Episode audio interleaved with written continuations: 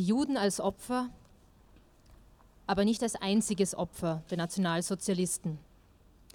Als Hannah Arendt den Kriegsverbrecherprozessen in Jerusalem beiwohnte, ganz genau dem Prozess von Adolf Eichmann, war sie nicht primär als Jüdin dort, sondern eigentlich als Journalistin und als Beobachterin.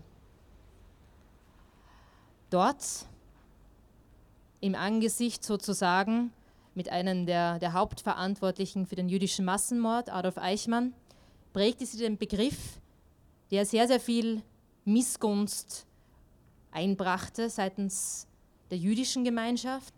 Sie sprach dort von der Banalität des Bösen.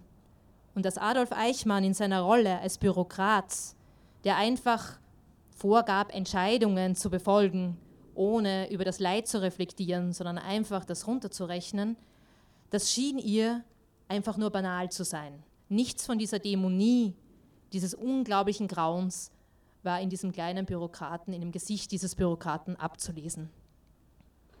Und obwohl sie sehr, sehr viel Kritik dafür einstecken musste und auch sehr, sehr viele Anfeindungen hatte, blieb sie zeitlebens bei ihrer Diagnose.